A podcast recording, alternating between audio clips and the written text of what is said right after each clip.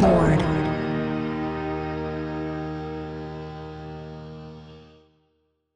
えービルボードポッドキャスト MC の太田です。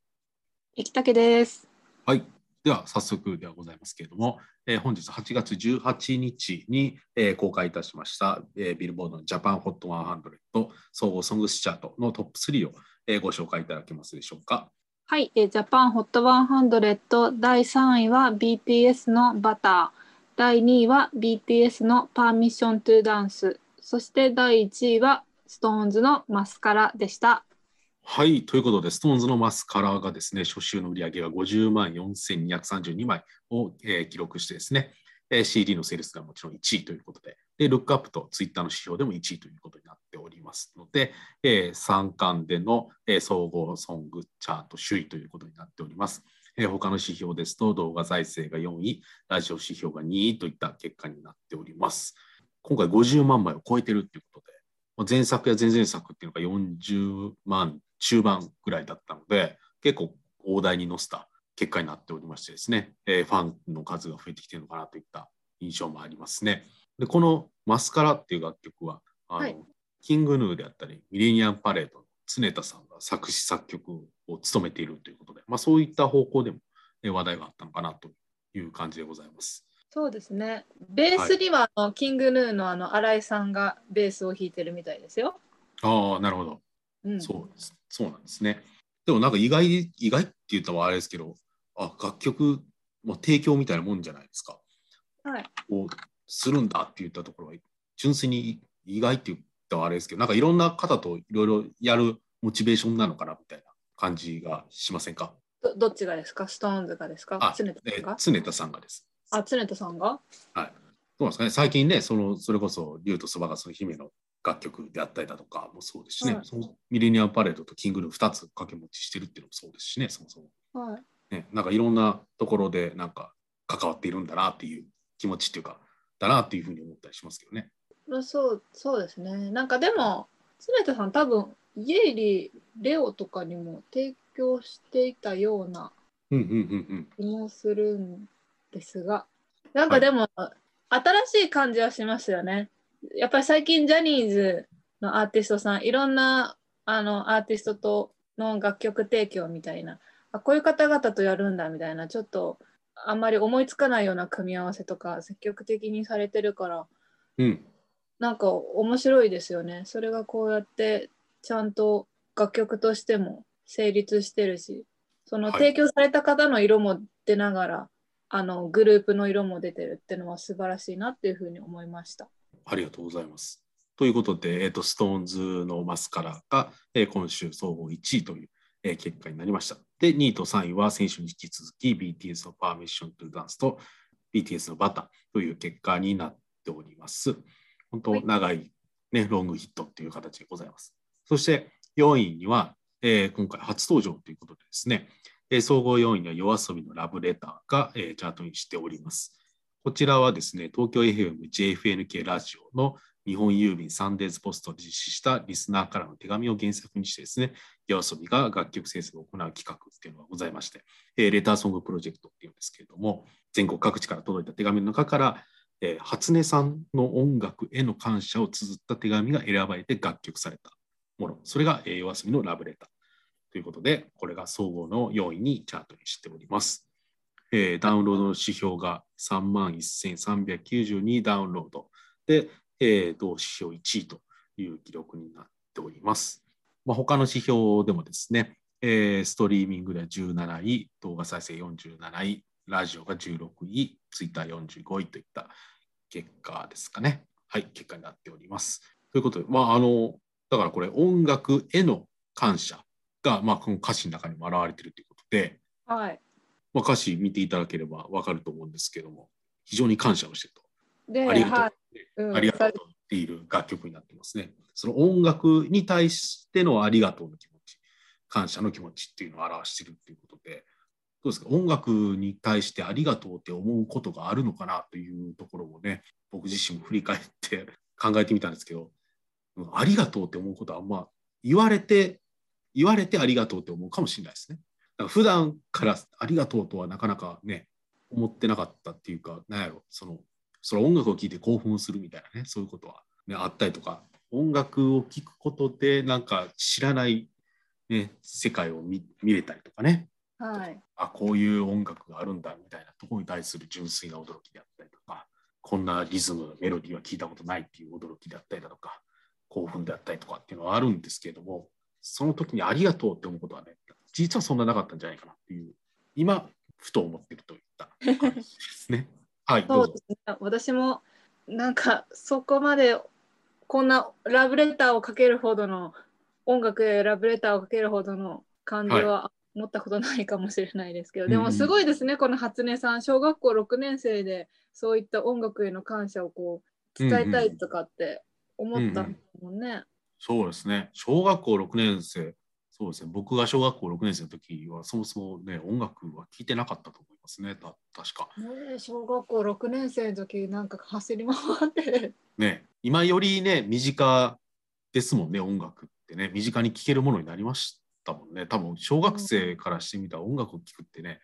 ちょっとハードルが高いとこかもしれなくないですか？その CD を買ってっていうまあ僕ら今20代後半ですけれどもあのなので、小学校6年生とかってなってくると、2000年代の前半とかになってくると思うんですけど、0年代の前半ですね。だから CD を買ってとか、レンタルしてとかになってくると思いますけど、ね、小学校6年生でもね、レンタルするってなったら多分なんか親が一緒に行かなきゃいけないみたいなか、もしかしたらあったかもしれないあったかもしれないし、だからその音楽を聴くっていうことがね、結構ハードルが高いところだったような気がしますけれども、より今は身近になっているがゆえにこういうえー、気持ちっていうのが生まれやすいかなとかね思ったりもしますけれどもね。でもすごいですねなんか曲でなってこうやって全国に届けられてるってこの初音さんの初音さんすごい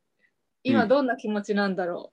う、うん、もう嬉しいですよね多分。そうですねでも自分が書いたラブレターを自分で聞くのはねどうなんですかね嬉しいんですかね。ちょっと恥ずかしい気持ちもありそう。いやリラさんの素敵な声が入ってるから。なるほど。えでも、はい、はいはいはい、皆さんこれ私が作ったんだよ。作ったっていうか私の曲なんだよってみんなに言ってるかな、うん、ああどうなんですかね。まあ完全に歌詞がね初音さんのものっていうわけではないのであれまあそうですね。だと思いますけど。まあまあね原作っていう形ですからね。ですけども。あでもそれは言う言うでしょう。採用されたらねえ自慢したくなりますよね、うん、これはいということでまあ楽曲的にもあのそんなに速くないテンポですかね。で、はい、えー、繰り広げている、だからじっくりとね、その歌詞を聴けるような楽曲になっているっていうのが、えー、今回の、えー、夜遊びのラブレター総合の4位に初登場でチャートインをしているという結果になっております。で、その他、えーと、トップ20で初登場しているのが、バックナンバーの水平線が総合14位で、シーセービス中学のイヤホンライオンが総合の15位。で、キスマイフット2のアテンションが、えー、総合の16位にチャートインをしています。特にあの、はい、イヤフォンライオット、私立恵比寿中学のイヤフォンライオットはストリーミングで3位にチャートインしているんですね。で、まあ、ストリーミング3位のこのポイントだけで総合の15位チャートにしているという結果になっております。あの再生回数がですね、ストリーミングの再生回数が、えー、766万回再生を記録しているということで、まあ、これ、あの、まあ、ちょっとリリースに伴うプロモーション施策などもあって、まあ、こういう再生回数を記録しているっていうところもあるんですけども、まあ、今回、まあ、ストリーミングでそのトップ3に3位に入ってくるっていうところで多分知る方っていうのもいらっしゃると思うんでね。うん、だから後半だけじゃなくて新新しいリスナーの方これで初めて知った方っていうのがどれぐらい広がっていくのかなといったところっていうのは注目のポイントですね。はい、ということで、えー、今回イヤホンライオンとストリーミング3位記録してだって1位、2位が BTS なわけですからね。1位、2位が BTS で、3位が石井選手中学で、えー、で、4位にはオフィシャルヒーダーリズムのクライベイビーが入っているという、まあ、ストリーミングのチャートではそういうふうになっているわけですけれどもね。すごいところにトップ3入りして、すごいですね。すごい出だし。そうですね。はい。まあ、私立恵比寿中学は今年新しいメンバーが入ったということで、えー、もう結成化2009年ですからもう10年以上、ね、経っているわけですね。はい、でまあその結成された当時から在籍しているメンバーもいらっしゃいますし。はい、という、えー、私立恵比寿中学ということで、まあ、新しいメンバーが入ってさらにといったところで、えこういう好調な滑り出しを出しているといった感じですね。えちなみにストリーミング指標ですと、キスマイフット2のアテンションが10位に、え初登場でチャートにしているっていうところも合わせて、えお伝えしておきます。はい。あの、LINE Music 限定でね、自身初のサブスクの配信解禁しているということもありましてですね、え今回、えそのアテンションが総合の10位に、えチャートしているというなんか、キスマイもこれもすごいファンの間では話題になったと思うんですけど、はい。いっぱい聞かれたんですね、やっぱり。そうですね。はい。一時期何だった、ね、?1 位から、うん、1位から60何位までだったから、もう全部がキスマイだったらしいですよ。ああ、そうなんですね。まあ、かなりね、かなり話題になりましたもんね。そのキスマイがね、LINE ミュージックで聴けるってなったら、それは確かに話題になりますしね。はい。うん、もしかしたら他のね、プラットフォームでもこれからけるようになるのかちょっとは分からないですけどなんかそういうこともえなんかこれだけあのいい動きが出たなら他のプラットフォームでも動いたらもっともっと聞かれるんじゃないかなというふうには思いました。はい、ありがとうございます。ということで、えー、総合のソングチャートに関しては、えー、以上かなといったところでございます。はい。はい。それではですね、えー、総合のアルバムチャートにえ話題を移していきたいというふうに思います。では、総合アルバムチャートのトップ3を生田さんご紹介いただけますでしょうか。はい、えー、ホットアルバムス第3位は BTS の BTS The Best 第2位はナイト A の The Night そして第1位はキスマイフット2のベストオブキスマイフット2でした。はい、ということで、まあ、先ほどもちょっとちらっと話題に出ましたけども、キスマイフット2のえー、今回ベストアルバムですね、デビュー10周年を記念したベストアルバム、えー、ベストオブキスマイフット2が、えー、総合のアルバムチャートで首位になっております。はい。ということで、えー、非常に、えーまあ、ストリーミングでの話題っていうのももちろんございましたけれども、今回、まあ、ストリーミングと、あストリーミングじゃない、えーと、CD セールスがですね、えー、こちら、えー、25万1101枚で CD セールス1位、そしてルックアップも1位ということで、えー、計2巻で総合アルバム首位という形になっております。はい。で、えー、総合の2位にはですね、えーと、ナイト A とザ・ナイトがチャートインということで、ナイト A っていうのはあの動画サイトやツイキャスなどで活動している、えー、雪村さんとバウ、ソーマ、シウン、えー、テルト君、マヒト君の6人によるユニットでございまして、こちらが、えー、のザ・ナイトがチャートインをしております。CD セールスが3万2841枚ということで、こちらの、えー、売上っていうのがね、大きく牽引しての総合2位という結果になっております。で、BTS の BTS ザベストは総合3位にチャートにしているという結果でございますね。あの CD セールスが5位、ダウンロードが9位、ルックアップは2位ということで、3 C をすべてトップ10入りという、えー、バランスのいい、えー、結果になっているということでございます。はい。で、もうちょっと言いますと、えっ、ー、と、ゾーンの、えー、925がですね、今週もダウンロードの仕様で1位を記録していると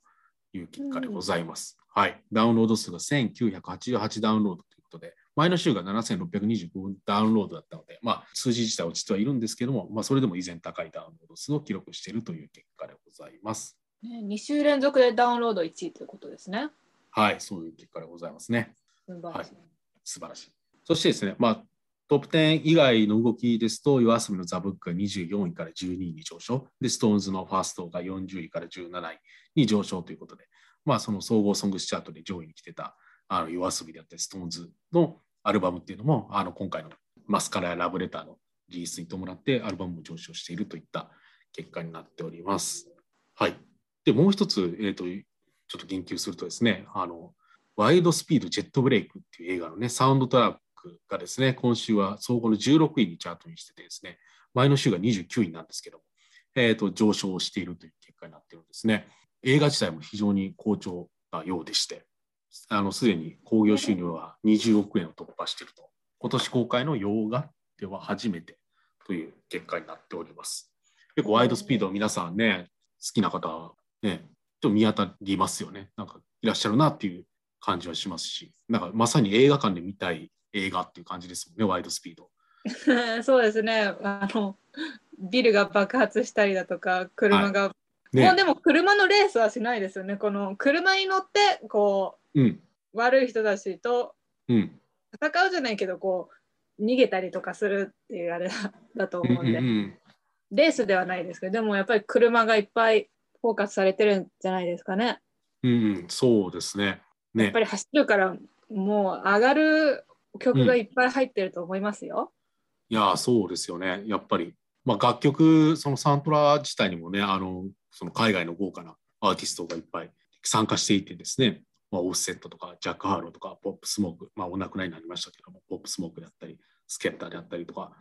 タイダラ・サインであったりだとかが、えー数多くのアーティストがね、あのフィーチャリングされてますけど、日本人の方も参加されてるんですよね、このサウンドトラックには。ね、JP The Baby ですね。はいですね。こちらも参加しているということで、まあ、そういったところでも注目はあるんですけれども、まあ、このワイドスピードジェットブレイクのサントラが、えー総合16位という形で順位を上げて上昇していると、ポイントも上がっているという結果になっているといったところも、えー注目のポイントかなというふうに思います。はい。という、えー総合のアルバムチャートでございました。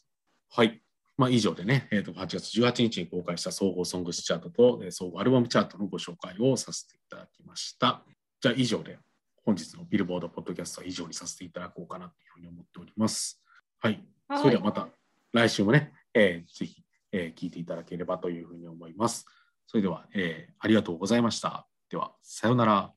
さようなら。